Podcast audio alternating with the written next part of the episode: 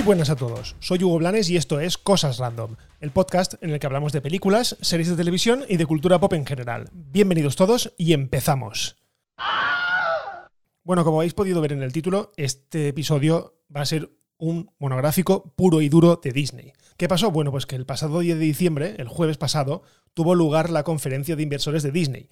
Una conferencia que no tendría más trascendencia si no fuese porque la compañía aprovechó dicho evento para dar un golpe sobre la mesa, ¿qué digo un golpe? El golpe sobre la mesa y sacar todo el músculo que tiene la compañía del ratón Mickey. Tal fue el golpe sobre la mesa de Disney que básicamente lo que hace o lo que ha hecho ha sido apuntar directamente a Netflix. O sea, Disney no quiere, con su plataforma de Disney Plus, no quiere ser una plataforma secundaria, no quiere ser una HBO, no quiere ser una Amazon Prime, que es una plataforma que tenemos, como he dicho muchas veces, de carácter secundario. Tenemos Netflix como, como opción estándar y luego por ahí vamos pivotando entre las diferentes eh, otras plataformas con menor contenido. En este caso, Disney va por todas. La presentación fue allá por las 11 de la noche del jueves. Yo ya había grabado el episodio del día siguiente, por lo tanto, como pudisteis comprobar, el viernes por la mañana no se dijo evidentemente nada de todo esto porque me pilló con el pie cambiado y porque no esperaba para nada, o sea, os lo digo de verdad, no esperaba que lanzaran tantísimo anuncio, ¿vale? Y en este caso, eh, yo os puedo decir que me fui a dormir a mitad de evento, me fui a dormir aproximadamente a la una de la mañana, cuando había pasado la mitad del evento aproximadamente, y me fui emocionado, me fui contentísimo a dormir de todo lo que había visto presentar, y ojo, sabiendo que todavía faltaba muchísimo más por presentar y que me enteraría al día siguiente. Evidentemente, al día siguiente, cuando me desperté, la información era imposible de asimilar, al menos de una manera rápida. O sea, tuve que ver durante mucho rato Twitter, durante mucho rato noticias, porque es que la barbaridad de cosas que presentaron era para, vamos, para mirar y no echar gota. Así que bueno, yo básicamente he organizado este podcast o este episodio eh, por partes, ¿vale? He cogido las franquicias más importantes y las he agrupado para así poder anunciaros todo lo que valga la redundancia, anunciaron y así no nos liamos. También es verdad que el que no le interese, por ejemplo, Star Wars, pues puede pasar directamente al yo lo intentaré poner en las notas del episodio, ¿vale? Intentaré poner los puntos eh, temporales en los que empieza cada una de las secciones para que así, bueno, el que no le interese Star Wars y le interese, por ejemplo, Marvel, pues vaya directamente al minuto X. De momento no lo sé. No sé cuánto va a durar este podcast, pero ya os digo que cortito no va a ser. Así que bueno, empezamos. Empezamos con el bloque de Star Wars y, por supuesto, con el bloque de Lucasfilm, ¿vale? Porque aparte de las películas y las series de Star Wars, también hay otro material que eh, está englobado dentro de esta subempresa que es Lucasfilm. Catherine Kennedy se encargó de ir uno por uno enumerando todos los proyectos que van a llegar tanto a los cines como a la plataforma Disney Plus. Empezamos con una serie que ya sabíamos de su existencia, pero todavía no sabíamos muchos detalles más allá de que su protagonista iba a ser Iwan McGregor. Bien, la serie es Obi-Wan Kenobi, que ya sabemos el nombre oficial, se va a llamar Obi-Wan Kenobi, y nos contará los lo que le pasa al viejo Jedi entre el episodio 3 y el episodio 4. Concretamente, la serie estará localizada 10 años después de los hechos acontecidos en el episodio 3, en la venganza de los Sith. El notición de esta serie, ¿vale? Una serie limitada a ocho episodios, ¿vale? Ojo, no va a tener continuación, van a ser ocho episodios y punto. El notición de esta, de esta serie fue que el actor Hayden Christensen, que es quien interpretó a Anakin Skywalker en el episodio 2 y en el episodio 3, volverá a ser Anakin Skywalker o Darth Vader en la serie. ¿vale? No sabemos cómo lo van a hacer, evidentemente, para el tiempo en el que la serie está localizada, Anakin ya es Darth Vader, ¿vale? Se transformó en el Lord Sith a final del episodio 3, por lo tanto, imagino que puede haber algún tipo de encuentro. No lo sé, tendrán que tratarlo un poco con pinzas porque, porque en el episodio 4, 4, correcto, porque en el episodio 4 daban a entender que hacía muchísimo tiempo que no se veían. Pero bueno, siempre es buena noticia volver a ver a Obi-Wan Kenobi y a Anakin Skywalker, o lo que es lo mismo, a Iwan McGregor y a eh, Hayden Christensen, aunque la verdad es que yo no soy muy fan de Hayden Christensen, pero bueno, eh, les dan la oportunidad de extender un poco su historia y eso siempre eh, viene bien. Por cierto, menos mal que David Prowse murió hace poco y no podrá ver cómo por enésima vez le vuelven a pasar por delante y vuelve a ponerse el traje de Darth Vader otra persona que no es él. Pero bueno, la serie no, todavía no tiene fecha de estreno, simplemente dijeron que arranca su rodaje en los próximos meses, así que, bueno, de momento esto es lo que sabemos. Seguimos, otra serie, un bombazo. En este caso, la serie de Ahsoka Tano, Era algo que se rumoreaba mucho, además, cuando apareció en el Mandaloriano, pues todos dijimos, qué lástima que solo vayamos a verla en un principio, en un episodio, y no le den mayor continuidad al personaje, porque a fin y al cabo la serie se llama El Mandaloriano y no se llama Ahsoka. Bien, pues estaba claro que Disney tenía un as guardado en la manga y que el primero de los dos spin-offs del Mandaloriano sería uno centrado en Ahsoka Tano. Además, si busquéis un poco por internet y veis el logotipo, porque solo se hizo público el logotipo de la, de la serie, la verdad es que tiene muchísimo simbolismo, sobre todo para aquellos que hemos visto Star Wars Rebels. Bien, la serie obviamente estará protagonizada por Rosario Dawson y hasta aquí puedo leer. No sabemos nada más, simplemente que van a hacerla. Otra serie que también estará, eh, digamos, en la misma línea temporal que El Mandaloriano es una serie que se llamará Rangers of the New Republic, ¿vale? Directamente no se conoce absolutamente nada del argumento de esta serie, simplemente han dicho que compartirá época, compartirá línea temporal con la serie del Mandaloriano y que es muy probable que en algún momento las dos series se entrecrucen. Pero hasta aquí, no podemos, no podemos decir nada más porque no sabemos nada más. Bueno, después de este primer bloque con tres series, vino un bombazo que la verdad es que yo no me esperaba en absoluto. ¿Vale? Pusieron una especie de tráiler, una especie de vídeo, y en ella vimos a una persona que nos hablaba y que iba patinando. ¿Vale?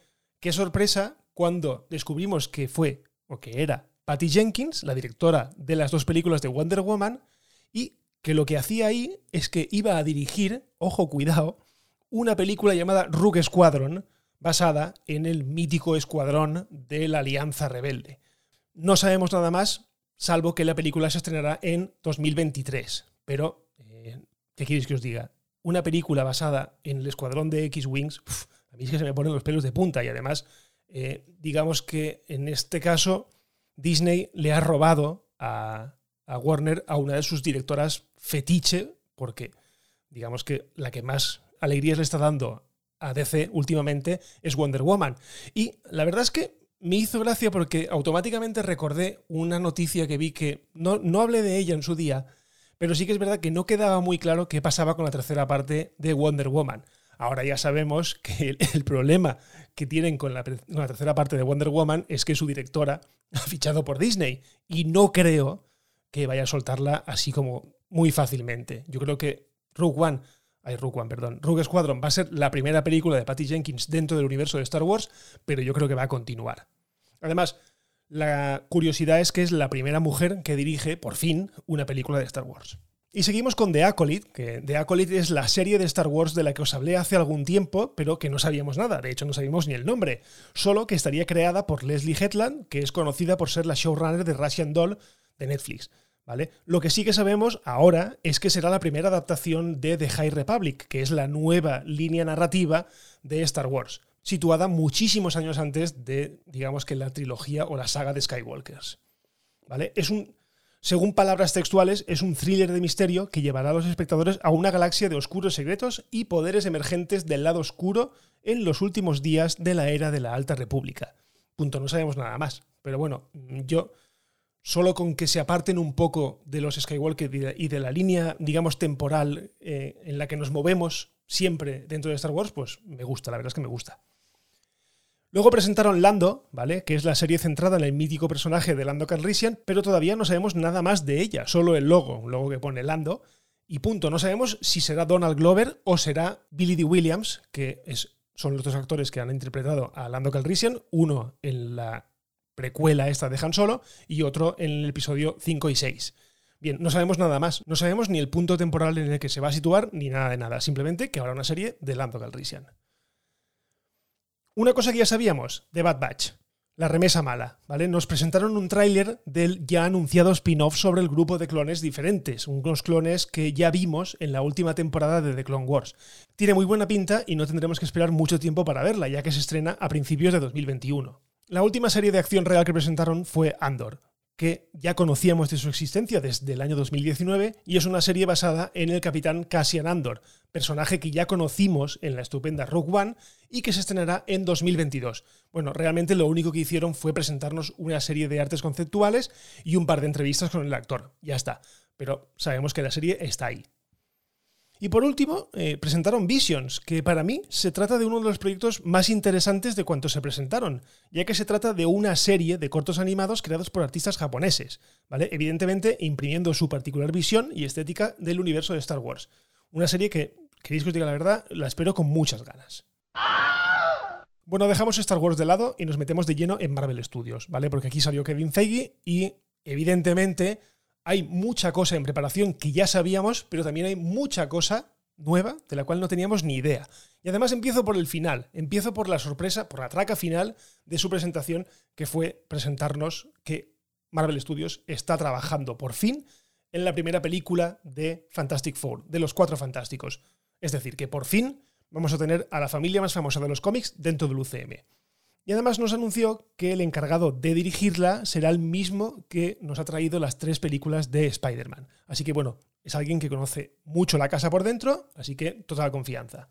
Seguimos con Loki porque la verdad es que poco o nada sabíamos de esta serie centrada en el dios del engaño, pero vimos un tráiler de las nuevas aventuras y la verdad es que fue flipante. O sea, mm, nos metía de lleno en la película de Endgame hasta el momento en el que Loki coge el Tesseracto y automáticamente desaparece. Bueno, sabemos qué pasó o sabremos qué pasó. Y la serie, la verdad es que tiene una pinta muy de thriller, muy de acción. Y la verdad es que me ha gustado mucho el enfoque este de Loki como un antihéroe. No sé, mm, tiene buena pinta. Con Falcon and the Winter Soldier lanzaron lo que para mí fue la traca más gorda porque lanzaron un tráiler completo, un tráiler que si queréis que os diga la verdad, Parece una película dividida en trocitos, ¿vale? Además, hicieron pública por fin la fecha de estreno, que será marzo de 2021, o sea, aquí a la vuelta de la esquina. Una serie que recordemos tendría que haber sido la primera en estrenarse en Disney Plus, pero que por circunstancias, por el tema del COVID y por todo lo que ha pasado, se fue retrasando. Bueno, ya sabemos que tiene muy buena pinta, tiene un carácter cinematográfico y de acción brutal, así que bueno, yo no puedo esperar a verla. La cosa se calmó un poco tras el tráiler de, Falcon and the Winter Soldier y nos presentaron novedades sobre Thor, Love Thunder, la cuarta película del Dios del Trueno, y que confirmaba a Christian Bale interpretando a Gore, el carnicero de los dioses, y que se estrenará el día 6 de mayo de 2022. Es decir, que sufre un pequeñito retraso. Pero bueno, no pasa nada.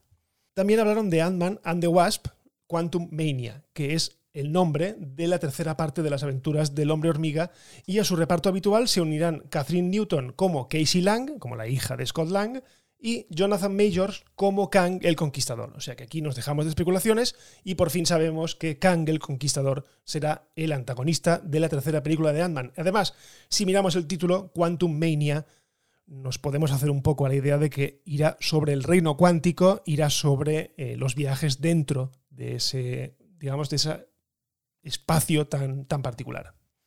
Bueno, después volvió a las series y en este caso presentaron Secret Invasion y ahí la gente, bueno, se vino arriba porque así se llamará la serie de Nick Furia que contará con el regreso de Samuel L. Jackson y de Ben Mendelssohn como Talos en el papel que interpretó en Capitana Marvel. Luego hablaron de She-Hulk que por fin confirmaron que Tatiana Maslany será Jennifer Walters, o sea, She-Hulk, y además se le unen Mark Ruffalo como Bruce Banner, Hulk y ojo ojo que presentaron a Tim Roth otra vez como Abominación, retomando su personaje del Increíble Hulk. Recordemos que el Increíble Hulk sí que pertenece al UCM, no es como la primera película de Hulk, la de Ann Lee, que esa, digamos que la defenestraron. Después presentaron el primer adelanto de una de las series que la verdad es que más ganitas les tengo de todas las de Marvel, y es la de Miss Marvel. ¿Vale? Presentaron la serie en forma de entrevistas con sus productores, porque realmente hace un par de semanas que acaban de empezar a grabarla, Además, también se confirmó que Iman Belani será Kamala Khan, o sea, Miss Marvel, también en la segunda parte de Capitana Marvel junto a Brie Larson. La serie de Miss Marvel se estrenará el 11 de noviembre de 2022. También se hizo público el proyecto de Iron Heart, ¿vale? Una serie con Dominic Thorne como Riri Williams, que es la, la, heredera espiritual de Tony Stark, o sea, de Iron Man. También presentaron Armor Wars, que es una serie con Don Cheadle retomando su papel de James Roach, o lo que es lo mismo, de Máquina de Guerra. I Am Groot, que es una serie de cortos centrada en Baby Groot, y Moon Knight, que es la serie de la que os hablé hace algunos episodios, y aquí simplemente Marvel Studios anunció su existencia y punto. No dijo ni confirmó a Oscar Isaac ni nada. Simplemente anunció que la serie existe, que va sobre un, superhéroe atormentado, un superhéroe un poco bipolar y punto. Por cierto, os voy a dejar en las notas del episodio todos los trailers que hay disponibles eh, actualmente en YouTube de cada una de estas series, ¿vale? No hay de todo, pero sí que es verdad que algunos de los adelantos más impactantes están en YouTube, así que os dejaré los enlaces en las notas del episodio. Bien, ahora vamos con Disney y la verdad es que aquí mmm, poco me llamó la atención, más allá de que, por ejemplo, eh, se va a hacer una película sobre Buzz Lightyear, pero ojo, no se va a hacer una película sobre el juguete de Buzz Lightyear, sino que se va a hacer una película sobre el personaje de Buzz Lightyear, o sea, como si Buzz Lightyear hubiese existido de verdad y los juguetes realmente fueran una representación de lo que fue el personaje. En este caso, eh, la voz de Buzz Lightyear la pondrá Chris Evans, que es el Capitán América, y poco más. Se presentó una imagen, la verdad es que muy chula, una caracterización de Buzz Lightyear así como un poco real, pero igual con el mentón grande y todo esto. Y no sé, es de Pixar, por lo tanto, pues tiene buena pinta. También presentaron series de televisión de algunos de sus éxitos más recientes como Tiana, Baymax, Moana o Zootopia, o Zootropolis, como aquí la conocemos, y poco más. Fueron sus logos y punto. También dijeron una cosa muy importante, y es que Raya y el último dragón, que es la próxima película de animación de Disney, eh, se estrenará simultáneamente en Disney Plus, Premium Access y en cines. Es decir, que harán como con Mulan, pero también lo estrenarán al mismo tiempo que en los cines. Digamos que es una especie de híbrido entre lo que va a hacer Warner con Wonder Woman y lo que hizo Disney con Mulan. O sea, eh, se estrenarán no sé qué día, no, me acuerdo qué día es, pero el mismo día que llegue a los cines llegará a Disney Plus, eso sí, pagando, pues creo que fueron 22 dólares o 22 euros, pues pagando eso la puedes ver en tu casa tranquilamente. Bueno, y he dejado para el final unos cuantos anuncios que hicieron de otras cosas que la verdad es que ni se pueden englobar dentro de Star Wars, ni se pueden englobar dentro de Disney como tal, o dentro de, Marvel Studios. En este caso fue Alien, que presentaron una serie basada en el universo de Alien, pero que estará localizada en el planeta Tierra. O sea, eso fue una sorpresa porque la verdad es que yo daba por medio muerta ya la franquicia de Alien, pero no, Disney sabe que necesita contenido para adultos y qué mejor que la franquicia de Alien para, para revitalizarlo. En este caso, van a crear junto con Ridley Scott una serie basada en el universo de Alien, pero localizada en el planeta Tierra. No sé cómo lo harán, pero bueno. También hablaron de Indiana Jones 5, eh, afirmaron que será la última película de Indiana Jones, o sea que no habrá más, será la última película de Indiana Jones. Confirmaron a James Mangold como el director y además dijeron que nada de recast, que Harrison Ford volverá a ser Indiana y punto. No hay nadie que pueda ser Indiana Jones aparte de Harrison Ford. Y por cierto, lo último, presentaron Willow, el logotipo de Willow, y confirmaron la existencia de una serie que llegará en 2022 y que contará con Warwick Davis como el protagonista. Bien, ya están todos los anuncios, ya se presentó todo. Bueno, entro en lo que más me llamó la atención en cuanto a la infraestructura de Disney Plus. Muchas veces hemos oído quejarnos de que Disney Plus solamente tiene contenido para niños, eh, es demasiado infantil, que Disney al comprar Fox o teniendo otras productoras como Tyston, por ejemplo, tiene muchísimo contenido para adultos que está ahí en el limbo, está perdido o está en Hulu, por ejemplo, que es su plataforma en Estados Unidos, pero no sabíamos por qué no llegaba ese tipo de contenido a España. Bien, Disney anunció que lanza Star, que no es una plataforma nueva al uso, sino que simplemente será una sexta pestañita dentro de las pestañitas que tenemos en la aplicación de Disney Plus. Actualmente tenemos Disney, tenemos Pixar, tenemos Marvel, tenemos Star Wars y tenemos National Geographic, pues a partir del mes de febrero vamos a tener Star, que va a ser aquel sitio donde tenga cabida todo aquel material que no es, digamos, familiar. En este caso, tendremos, por ejemplo, las películas de la jungla de cristal, tenemos las películas de Alien, imagino que tendremos Pretty Woman por ahí, tendremos Futurama, que lo anunciaron, y todo este material, todo este ingente material que tiene Disney y que necesita eh, colocar en algún sitio para, lo que os he dicho al principio, para convertirse en una plataforma primordial, para ser una plataforma primaria. ¿Vale? Eso sí, dijeron que incrementarán su precio en 2 euros, por lo tanto, en España ahora mismo cuesta 6,99, pasará a costar 8,99. Bien, sigo viéndolo un precio razonable, barato incluso, para la cantidad ingente de contenido que va a tener en los próximos años. Bueno, y creo que hasta aquí porque creo que he hecho un repaso bastante exhaustivo de todos los estrenos y la verdad es que imagino que alguno me habré dejado porque alguno había por ahí que no me interesaba demasiado, pero bueno, a grandes rasgos lo que presentaron es lo que os he dicho. Así que nada, muchísimas gracias por escuchar y ya sabéis, si os ha gustado, pues no tenéis más que compartir y con esto llegaremos a muchísima más gente. Si os queréis poner en contacto conmigo, estoy en Twitter, en arroba y en arroba las cosas random. Y por lo demás lo dejamos aquí. Nos escuchamos en el próximo episodio de Cosas Random. Un abrazo y adiós.